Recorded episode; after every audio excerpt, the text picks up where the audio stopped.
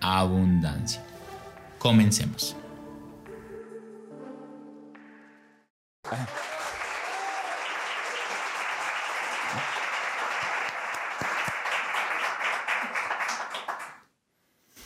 Bueno, buen día. Estamos en un nuevo episodio de Money Mastery Podcast. Hoy en Money Mastery Show con una persona que admiro profundamente, que respeto, que sigo, que me inspira. Es una de esas mujeres que la está sacando del estadio, líder que inspira. Es CEO de una empresa que me encanta que se llama Investopi, inversionista en la bolsa de Nueva York. Hace unos añitos y ahorita vamos a hablar un poco del tema y millonaria, exitosa, viajera, eh, casi que filántropa, eh, mejor dicho, o sea, escritora, que está en el tiempo, o sea, esta mujer ha hecho lo que ustedes no se imaginan y lo que se imagina. No mentiras. Démosle un aplauso, por favor, a la gran Juliana Matiz, por favor, Juli, ¿cómo estás?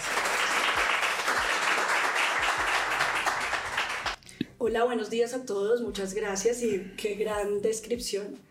Eh, mi, mi, meta es describirme un día tan bien como lo hace Dani. y, y, sobre todo trabajar en ese tema de la filantropía que me fascina y me encantaría que esa fuera como mi primera etiqueta cada vez que hablan de mí.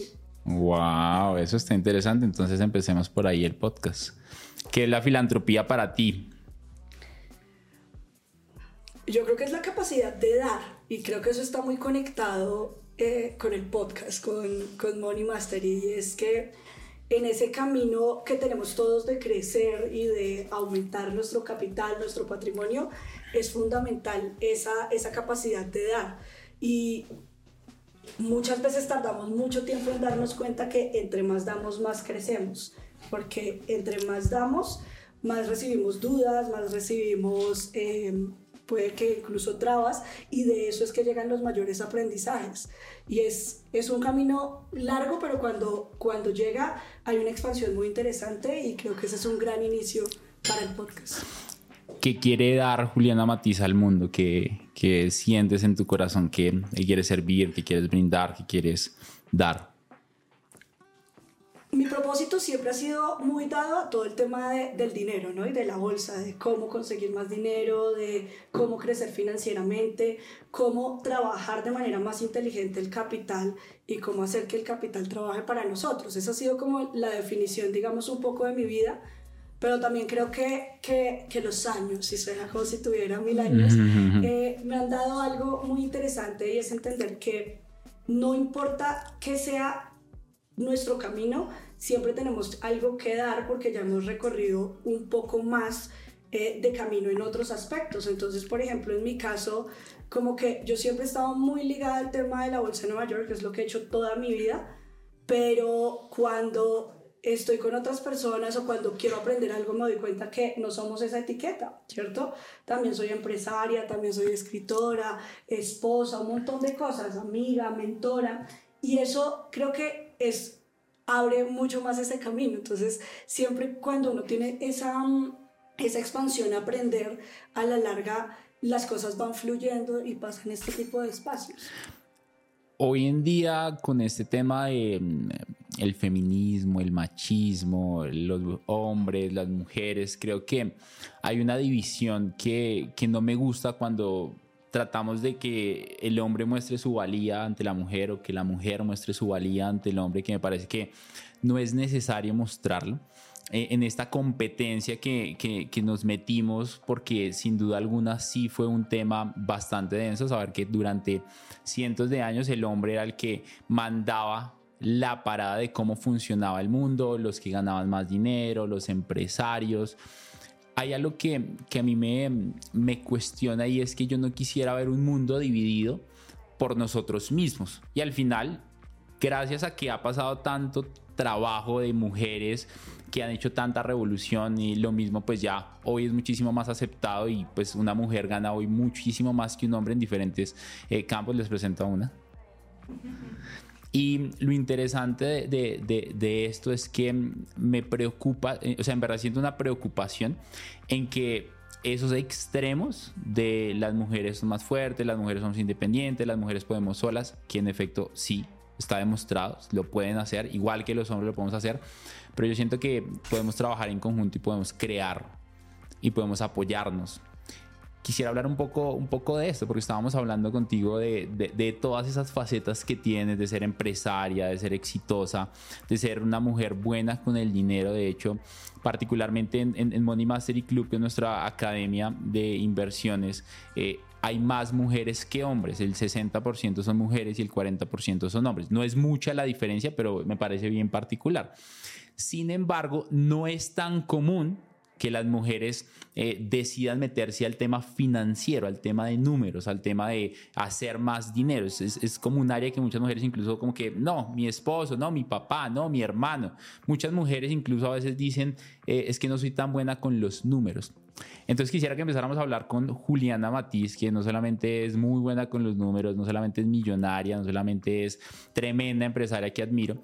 ¿Qué piensas de esto? ¿Qué piensas de esta eh, división que, que, que, creamos nosotros mismos? Porque yo siento que nosotros mismos la creamos, del feminismo, del machismo, de las mujeres si pueden, de las mujeres no pueden, los hombres, etcétera, etcétera, etcétera. ¿Qué piensas? Bueno, ese, ese, es un tema yo creo que bien delicado y, y, más hablándolo, digamos, desde, desde la parte femenina, y es que claramente esta competencia no está bien, ¿cierto? Y a lo que tenemos que llegar es a ser individuos, ¿no? A, a, a, que no importa si eres hombre o eres mujer, sino que a la larga la competencia siempre debe ser con nosotros mismos. Pero detrás de eso también hay muchos sinsabores, ¿cierto?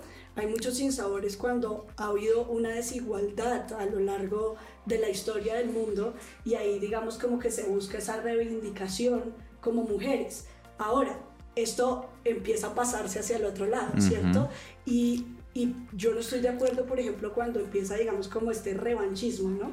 Y es como, ah, sí, pero es que a las mujeres nos pasó esto durante tantos años, entonces ahora vamos a hacer lo mismo. Claro, claro. O sea, justo tenemos que aprender como humanidad, tenemos que aprender como, como personas y decir, no podemos permitir que vuelva y pase lo mismo, que por ser mujeres tengamos unas ventajas y que los hombres empiecen a quedar en desventaja, porque no se trata de que nos paguen una deuda, se trata de llegar a una, a una igualdad.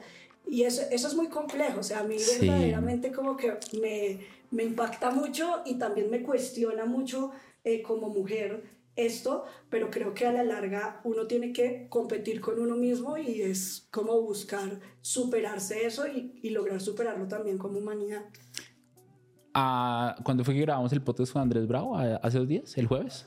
El jueves. Estaba grabando un podcast con Andrés Bravo, mi, mi coach en PNL, recomendado para, para todas las personas que nos escuchan y me estaba compartiendo algo que me sorprendió mucho referente a lo que estamos hablando y es que en España se disparó el eh, la venta de cámaras escondidas para los hombres. Cuestiones un poco esto. Cámaras escondidas para los hombres. Yo dije, ¿qué es? Yo, lo primero que pensé de pensamiento de hombre estúpido fue obsceno, quién sabe qué querrá ver, se querrá grabar haciendo quién sabe qué cosas, o se querrá grabar mostrándole a los amigos lo que hace y lo que no, pensamiento estúpido hombre. Y luego me contó Andrés que la razón de por qué se disparó el, el precio, no, la venta de cámaras escondidas es porque en Europa, o bueno, no, en España, puntualmente él me dijo España, se disparó el caso de demandas de abuso y de acoso sexual de las mujeres a los hombres porque no tenían sexo consentido. Para poderse grabar cuando iban a las discotecas y poder demostrar que fue consentido el acto.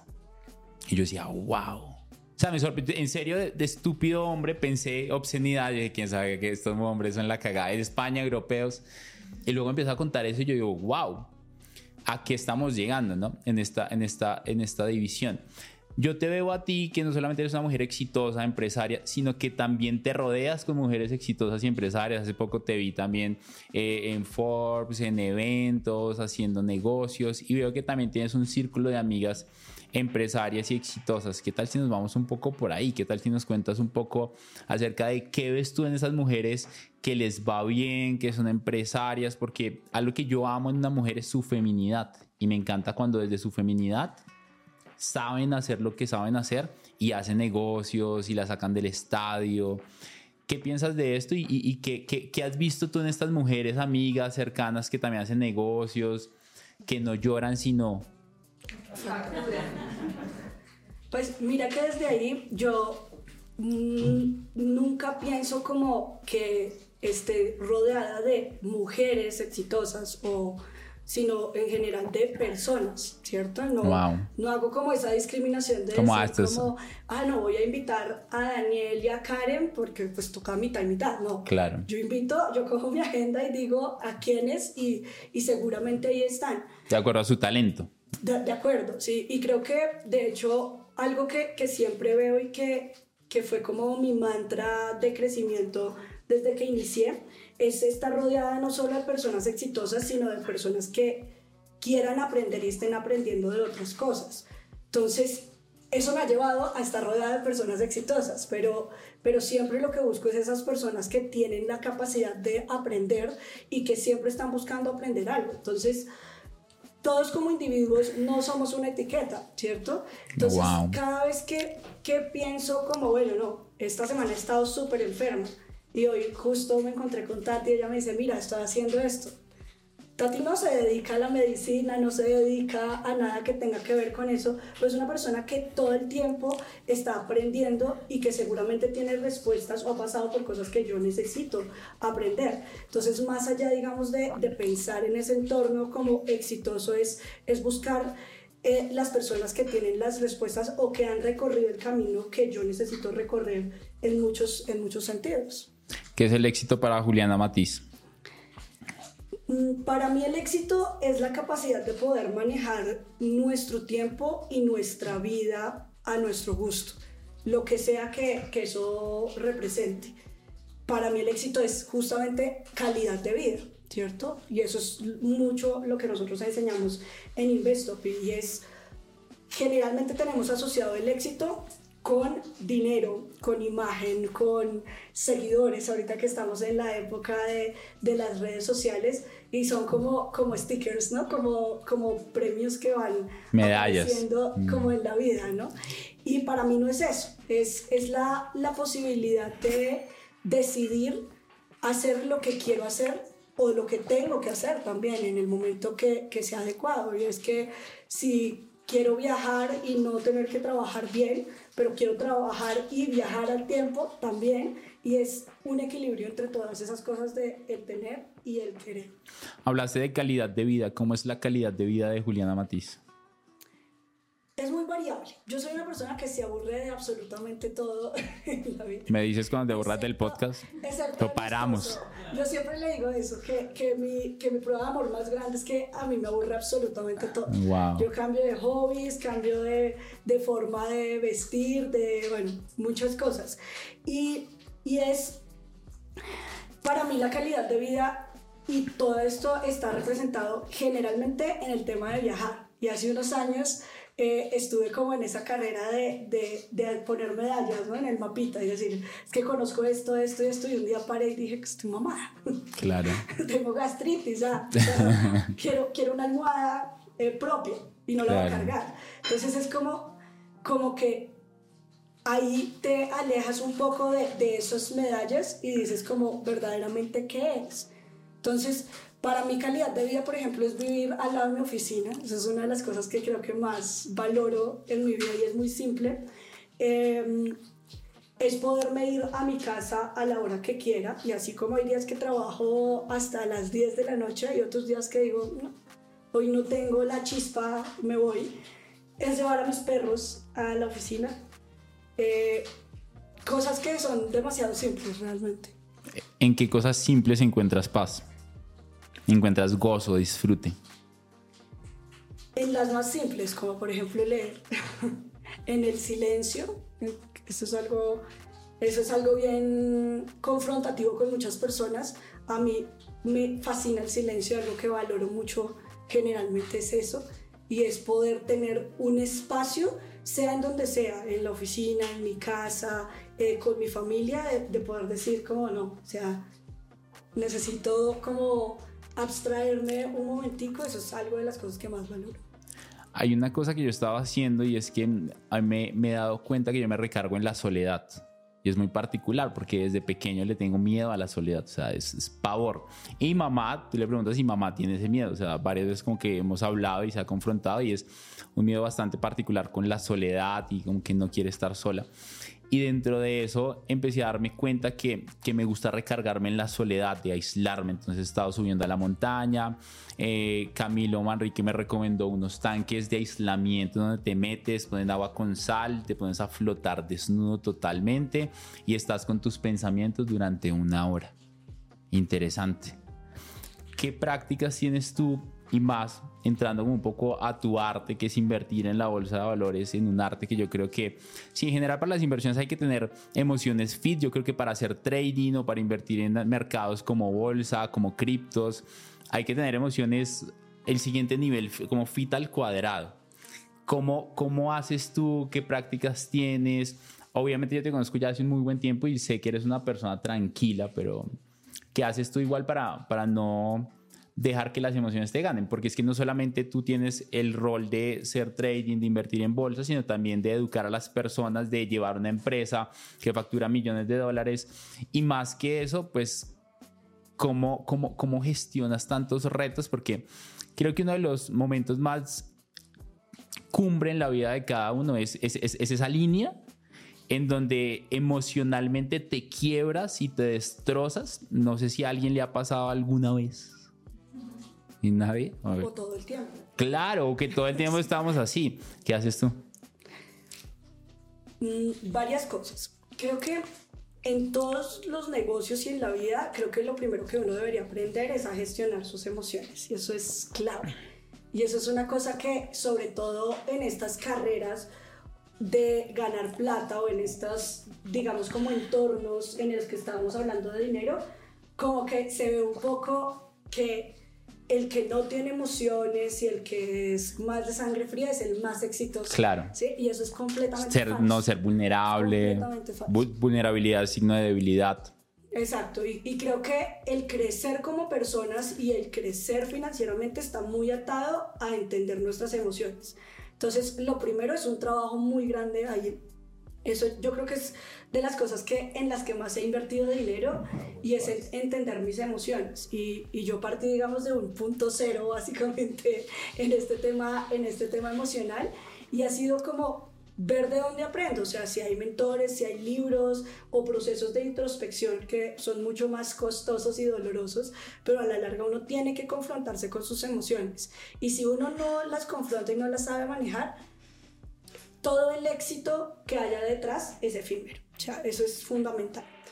Y para eso hay dos prácticas que a mí me han ayudado muchísimo. Uno, la meditación. Medito hace muchos años y fue un proceso que aprendí sola, que luego incluí, digamos, como, como mentores, pero es algo que no importa cuál sea la práctica, la creencia o lo que haya detrás, para mí meditar es un tema que no es negociable. ¿Cómo meditas?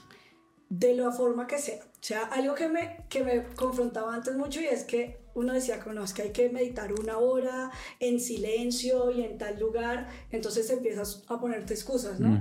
Te condicionas para... no me siento tan... La vibra, la, la vibra está rara, ¿no? Exacto, entonces, exacto, y es como decir, de la manera que sea. Entonces lo que he aprendido es a tener una práctica larga, una práctica corta y un truco para cualquier cosa es como una práctica mínima, ¿cierto? Y eso lo hago con el ejercicio, con la lectura, con la meditación y es, no tengo tiempo de meditar o no me levanté temprano o no tengo genio porque a todos nos pasa esas cosas, es, me tomo por lo menos tres minutos, que es una canción, o sea, pones una canción que tú miras en YouTube, ¿cuánto dura esta canción? Cuatro minutos, listo, eso, cierro los ojos y hago como, como esa práctica de, de introspección.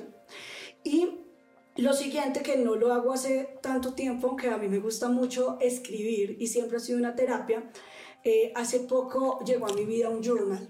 Wow. Y eso, y eso ha hecho un cambio bastante significativo en, en, la forma en la que veo y sobre todo en algo que está muy presente en mi vida y es como ese síndrome del impostor. Y es como que, como que uno dice, pero es que este hace más, pero es que este le va mejor, pero es que este, ¿qué, ¿qué pasa conmigo?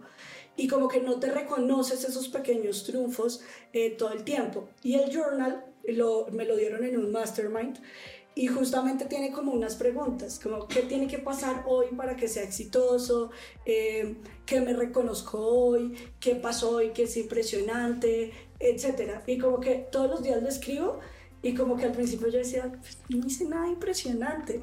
Y cuando te pones a mirar tu día, muchas cosas de las que haces son impresionantes. A veces estás de mal genio e igual tienes que ir a una mentoría o, estás enfermo y te paraste a hacer ejercicio, o no te sentías bien contigo mismo, pero llega alguien que necesitaba un consejo y le arreglaste el día. Entonces es como, eso es impresionante.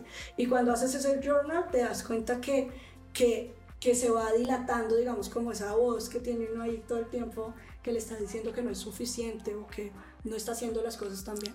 Algo que me pasaba a mí muchísimo hace tres años es que vivía en una burbuja en la cual me quejaba demasiado de la vida que estaba viviendo y se me estaba olvidando agradecer. Todo el mundo dice agradece, agradece, agradece, pero algo que me di cuenta eh, con una estudiante que se llama María Paula, y se me va el apellido, tuvimos una mentoría y María Paula me dijo, Dani, me siento escasa, es que yo veo que mis amigos gastan, compran y yo estoy siguiendo un plan de ahorro para seguir un plan de inversión y dentro de eso me siento escasa porque me estoy limitando demasiado, no, no, no sé qué hacer, me, gustaría sentirme más en abundancia porque yo los veo a ellos y sí están en abundancia. Y en ese momento le dije, la abundancia tiene que ver más con lo que pasa dentro de ti que con lo que pasa fuera de ti. Y la frase suena súper cliché, pero es verdad. Entonces ella como que se quedó pensando y dije, no me entiendes completamente, ¿verdad? Y me dijo, no te entiendo nada. Entonces me dijo, explícame mejor. Y le dije, te voy a explicar con un ejemplo. Le dije, vas a cerrar tus ojos, vas a respirar profundo tres veces.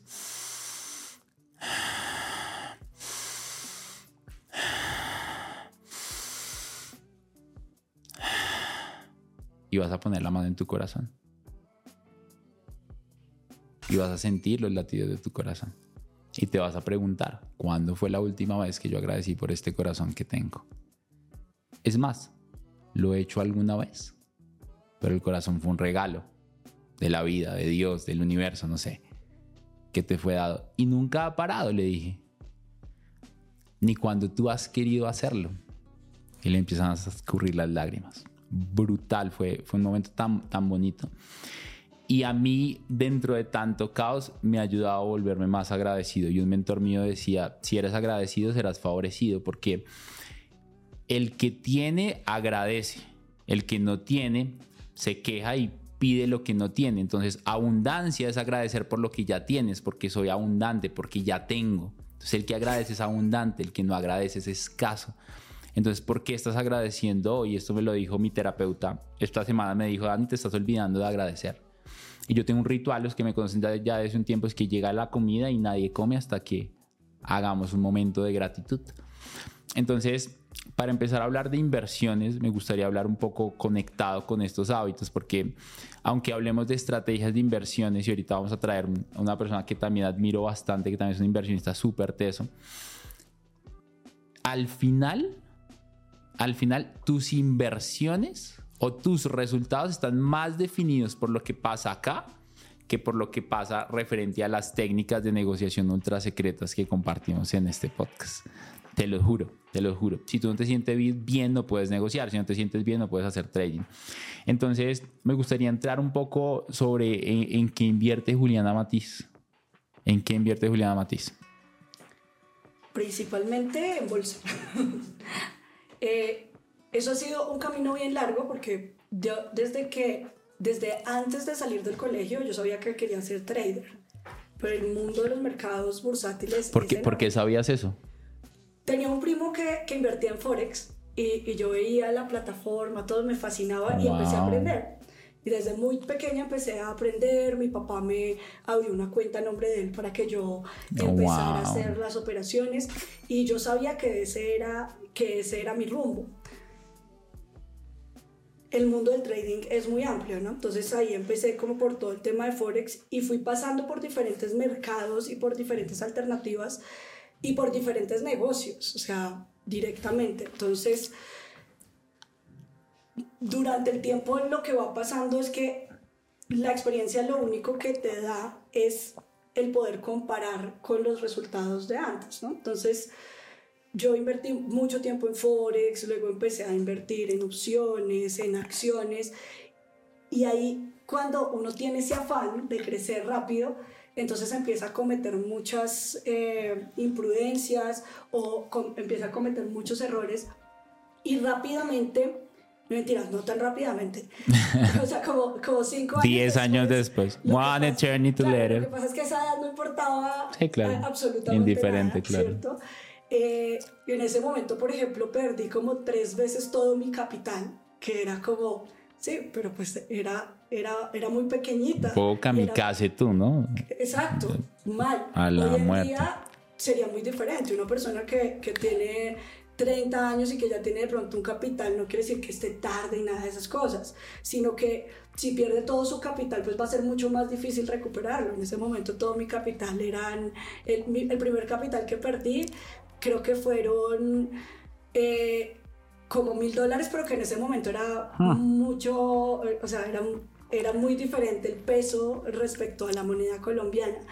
Eh, y la segunda vez lo mismo, y era dinero que había ganado, pero que no había tenido un esfuerzo tan importante detrás. No porque me lo hayan regalado, porque trabajé desde muy joven, tuve muchos negocios, pero no era lo mismo, no tenía responsabilidades. Claro. Empezando por ahí.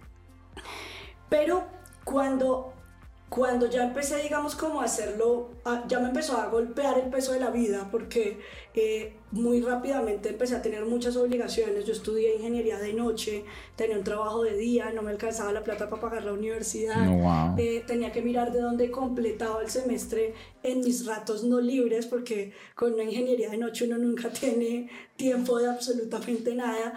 Es como que empecé a darme cuenta que las cosas que más resultado me estaban dando eran las que menos atención necesitaban y a las que también como que les tenía menos expectativas, porque estaba más enfocada en las soluciones rápidas uh -huh. que en las soluciones a largo plazo. Y ahí fue cuando me di cuenta que la bolsa de Nueva York era lo que hacía clic en medio de todo ese entorno.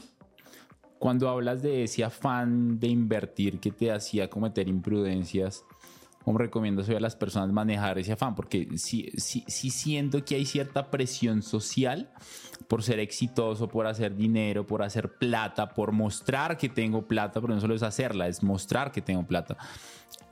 ¿Cómo, cómo le recomiendas a las personas que, que, gestionen esa ansiedad y ese afán de querer, de, de querer invertir 100 dólares hoy y querer sacar 5 mil mañana por 50?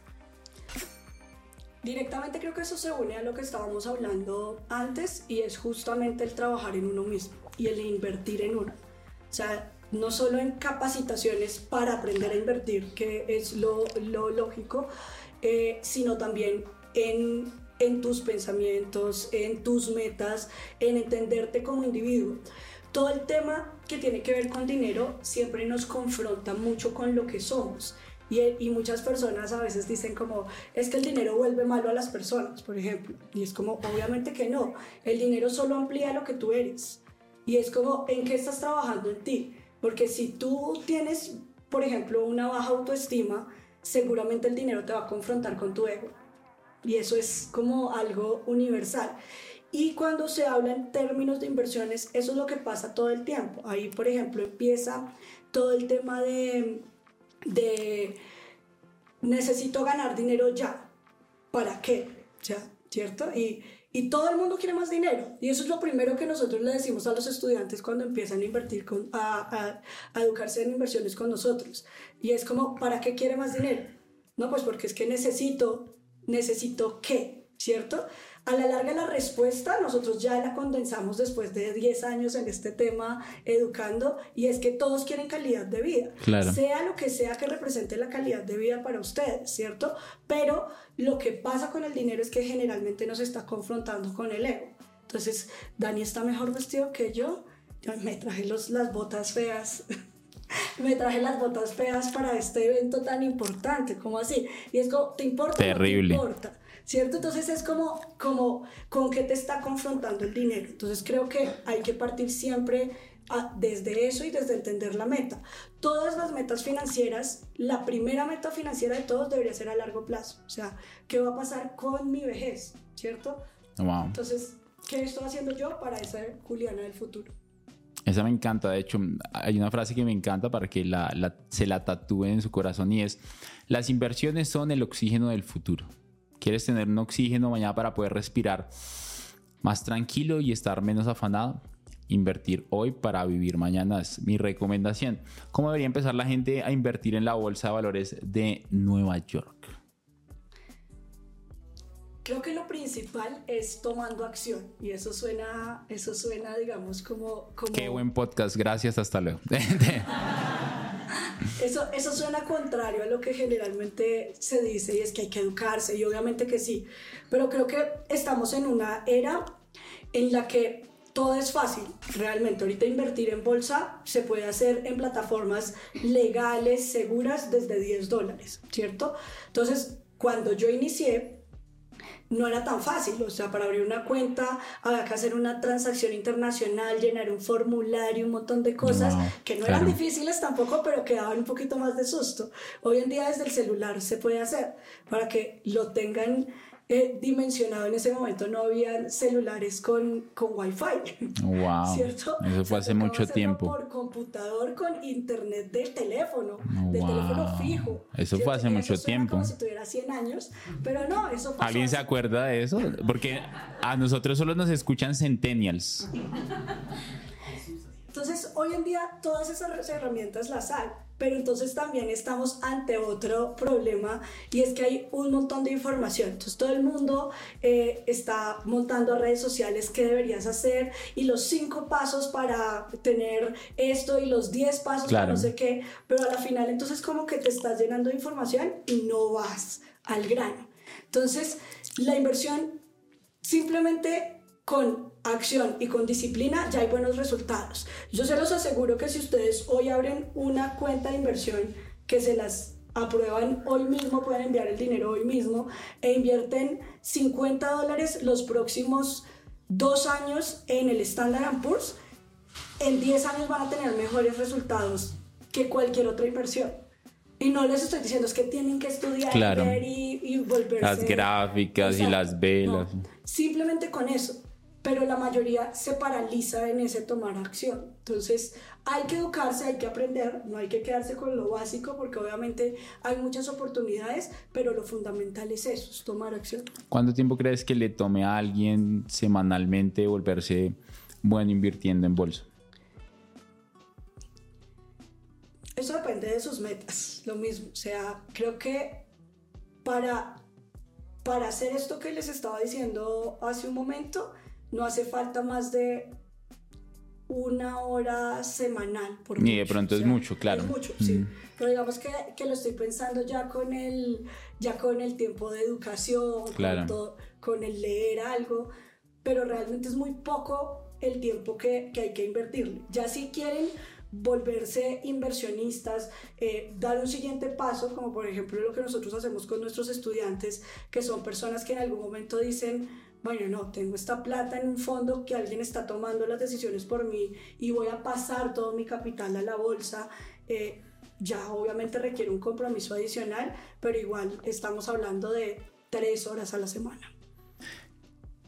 ¿Qué tendrías que decirle a la Juliana de 17, de 18 años después de ver la Juliana que eres hoy? Bien profunda la pregunta.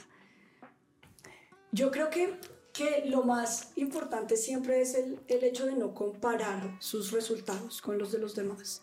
Y eso es algo que, que traigo como, como pensando hace unos meses.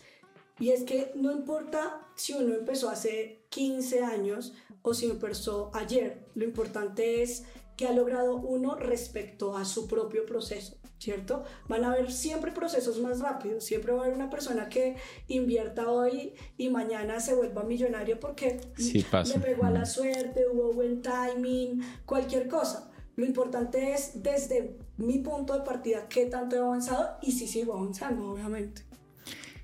¿Cuál fue mm, el último libro que leíste y por qué?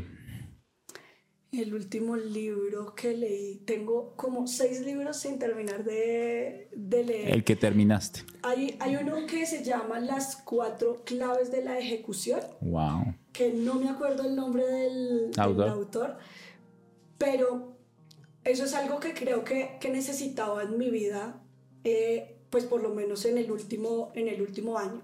Y es un libro que habla justamente de, de el tomar acción estratégicamente y es como, nosotros desde nosotros mismos y desde una estrategia empresarial, desde una em, estrategia ejecutiva personal, no sé cómo, yo veo a las personas igual como empresas, pero desde cómo estoy avanzando yo, eh, cómo tomo acción en el momento que tengo que tomar acción, porque siempre hay oportunidades, siempre. ¿Cierto? Pero si yo no estoy preparado para tomarlos y si no tomo acción en el momento que es, esas oportunidades se nos van eh, yendo de las manos directamente. Entonces, un libro que recomiendo bastante. Las cuatro claves de la ejecución. Sí. Suena bien interesante. Y la última pregunta para, para entrar a una ronda de preguntas. En Money Mastery Show, ¿qué preguntas has querido hacerte, Juli, que no te has hecho? Uy, ya nos pusimos, nos pusimos. Mm, a ver. Creo que necesito tiempo.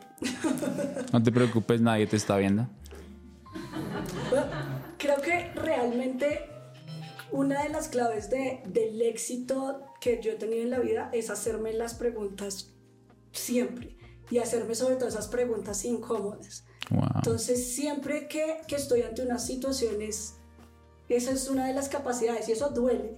Eso es incómodo. creo que mm. realmente no tengo preguntas sin hacerme. Eso de hecho me da mucha tranquilidad. Porque, porque siempre lo hago, siempre que algo me molesta es como, está pasando esto, no sé, eh, no funcionó esto de la manera que, que, quería.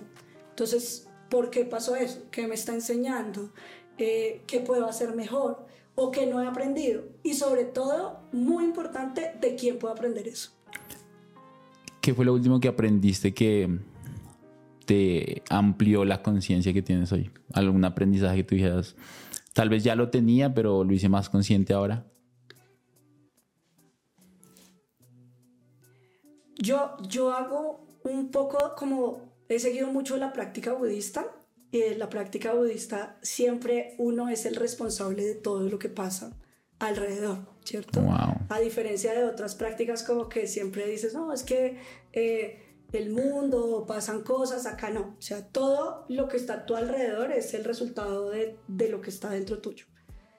Y eso creo que ha sido algo que a mí me ha permitido salirme, digamos, como de una pose de víctima, ¿cierto? Yo he tenido una vida compleja en muchos sentidos, he tenido muchos retos a nivel de salud, a nivel económico, a nivel de educación, a nivel de entorno. O sea, realmente no he tenido una vida fácil y de hecho eso casi nunca lo hablo. O sea, nunca van a ver que yo cuente esas historias como difíciles. Y justamente es, es por eso y es como decidir cómo, cómo quiero que sea mi entorno y ese ha sido el, mayor aprendizaje, es decir, cómo, cómo de ahí en adelante lo que está pasando alrededor es lo que está de aquí para adentro. Entonces, ¿cómo lo mejor? ¿Cómo te encuentran en redes sociales, Juliana? Eh, como arroba soy Juliana Matiz en todas las redes sociales. Importante, no recibo capital de nadie de inversión. Yo enseño a invertir, pero no recibo capital. Hago la salvedad porque... Claro, no pasa un montón. Me, me, me Están clonando. Bueno, ella es Juliana Matiz, em, un podcast más. Si estás viéndonos en YouTube, suscríbete acá abajo, activa la campanita de notificaciones, deja tus preguntas. Si nos estás viendo en Spotify, ponnos cinco estrellitas y en Apple Podcast igual. Ayúdanos a ayudar a más personas. Juliana, Qué chévere tenerte acá, mil gracias. No, un honor siempre acompañarlos y muchísimas gracias por la invitación. un aplauso para Juliana Matiz.